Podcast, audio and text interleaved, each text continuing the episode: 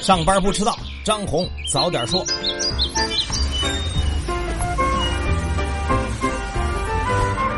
各位听友早，今天是一月二十五号，星期五，欢迎收听今天的张红早点说。上来还是说大事儿，距离雄安新区横空出世已经快两年了。昨天晚上呢，重磅消息一股脑全来了。中共中央、国务院发布文件，对雄安新区的金融、住房等等多个方面做出了政策安排。咱们给这个蓝图画画重点啊！文件提出要支持在北京的国有企业总部和分支机构向雄安新区转移，在这个疏解的过程中呢，推动国有经济布局的优化。那企业人都来了，要是炒房怎么办呢？文件说了，要坚持房住不炒的定位。雄安的个人产权住房要以共有产权房为主，严禁大规模开发商业房地产，严控周边房价。金融领域、资本市场方面呢，也有不少计划。文件说，要有序推动雄安的金融资源集聚，吸引在北京的民营金融企业到雄安来发展，还要设立雄安银行，加大对雄安新区重大工程项目的支持力度。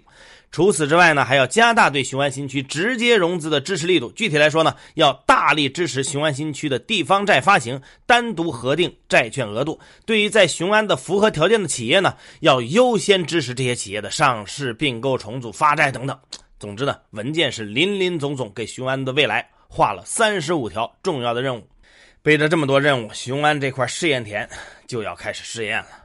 接下来要说的这几件事呢，分别关于美国、加拿大和澳大利亚。熟悉的听友呢，恐怕一听这几个国家的名字就能猜出来，又是关于什么事儿了。先说中美贸易的事儿，之前呢有外媒报道说，美方取消了在华盛顿的中美副部级磋商。昨天下午呢，商务部这边呢给了澄清的回应，说双方的经贸团队一直保持着密切的合作和联系。国务院副总理刘鹤将会在一月三十号到三十一号访问美国，举行中美高级别磋商。至于磋商的可能议题呢，商务部发言人高峰就说，会在一月初北京磋商的基础上，按照双方元首会晤精神继续深入开展。另一边，华为孟晚舟的案子出现了一点新的插曲。当地时间二十二号，加拿大驻华大使麦加连在加拿大接受当地中文媒体采访的时候呢，罕见的对孟晚舟案件表态。之所以说是罕见呢，不仅因为加拿大政府一直在刻意的避免公开讨论孟晚舟案，而且呢，麦加连还认为孟晚舟有充分的理由反对美国引渡，并且给出了三个论据：第一呢，特朗普评论过孟晚舟的案子，这是政治干预；第二呢，案件存在长臂管辖的问题；第三呢，案件涉及到伊朗制裁，但是加拿大并没有签署对伊朗制裁的决议。麦加连还说，希望孟晚舟可以尽快被释放。这番表态呢，在加拿大呢也受到了一番批评，说呢这无异于在为孟晚舟提供法律建议，破坏了加拿大司法的独立性。这事儿呢，昨天外交部也回应了一波，表示呢注意到了相关的表态，相信任何一个有正常判断力的人都能看清这一事件的本质。说完了美国、加拿大，该说澳大利亚了。之前呢，有澳大利亚媒体报道说，一名叫杨恒军的华裔学者在中国被逮捕了。在昨天的例行记者会上，外交部发言人华春莹就拘押澳籍公民杨军的事儿做出了回应。华春莹说，澳大利亚籍人员杨军就是那个著名的大 V 杨恒军啊，因为涉嫌从事危害中国国家安全犯罪活动，北京市国家安全局近期已经依法对他采取强制措施进行审查。目前呢，该案正在侦办过程中，杨军的各项合法权利均得到了充分的保障。中方已经向澳大利亚驻华使馆进行了正式的通报。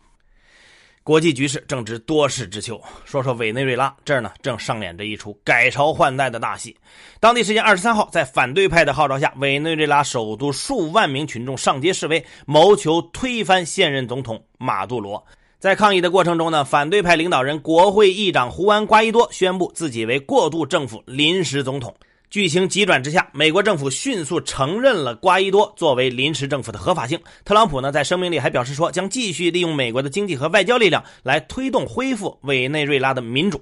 而现任总统马杜罗这边呢，则宣布和美国断交，并且命令美国外交人员在七十二小时之内离开委内瑞拉。这事儿中国怎么看呢？外交部昨天的回应是，中方支持委内瑞拉政府为维护国家主权、独立和稳定所做的努力，同时也反对外部干预委内瑞拉事务。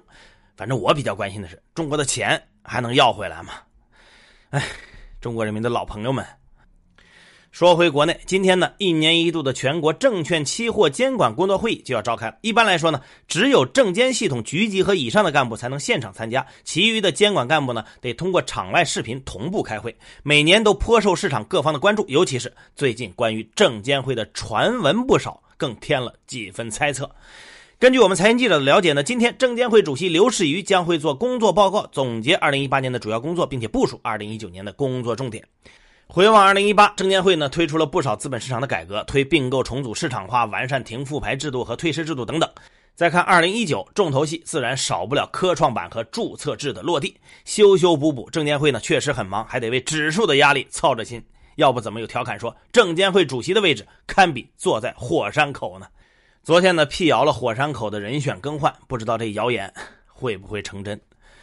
这几天呢，一篇搜索引擎百度已死，让百度呢颇受争议，不少网友呢转投为数不多可选的搜索引擎之一必应。不过巧合的是，就从二十三号晚上开始呢，大量国内的用户反映说必应没法访问了。随后呢，微软发言人也确认了这个说法，并且表示说。正在积极应对，以确定下一步相关措施。而目前最新的情况是，从昨天晚上开始，必应又开始恢复正常访问了。对很多人来说，起码通过这事儿知道了还有别的搜索可用。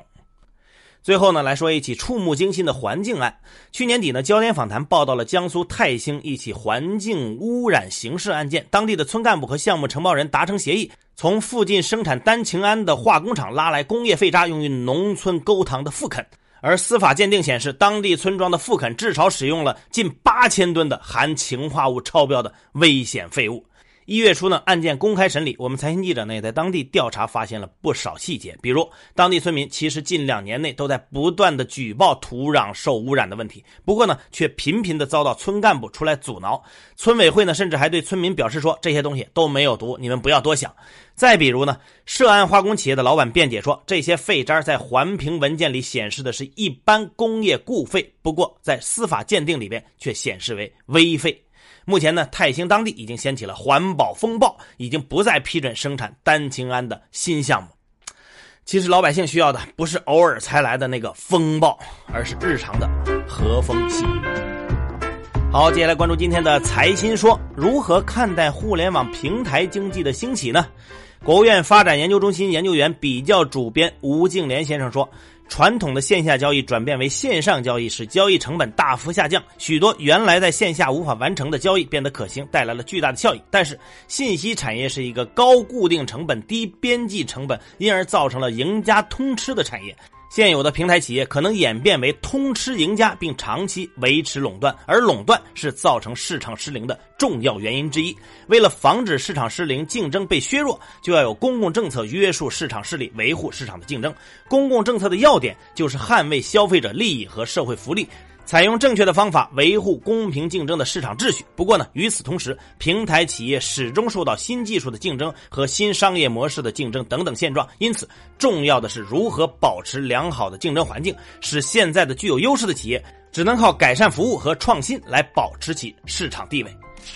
怎样看待中国的去杠杆政策？光大证券资产管理有限公司首席经济学家徐高认为。不应该武断地认定债务规模上升不可持续，也不可盲目地打压基建和地产投资。而在过去两年呢，严厉的金融去杠杆政策令非标融资大幅收缩，整个社会融资增量在明显的收缩，在相当程度上阻塞了融资向实体经济的流动渠道。中国经济再次面临货币政策传导路径受阻的问题，为经济增长带来了下行压力。目前呢，中国宏观政策已经更多的向稳增长方面调整，相应的去杠杆政策也更应该有效向稳杠杆政策转化。徐高建议，现在呢需要放松去杠杆政策来疏通货币政策传导路径，才能最终的使债务率下降。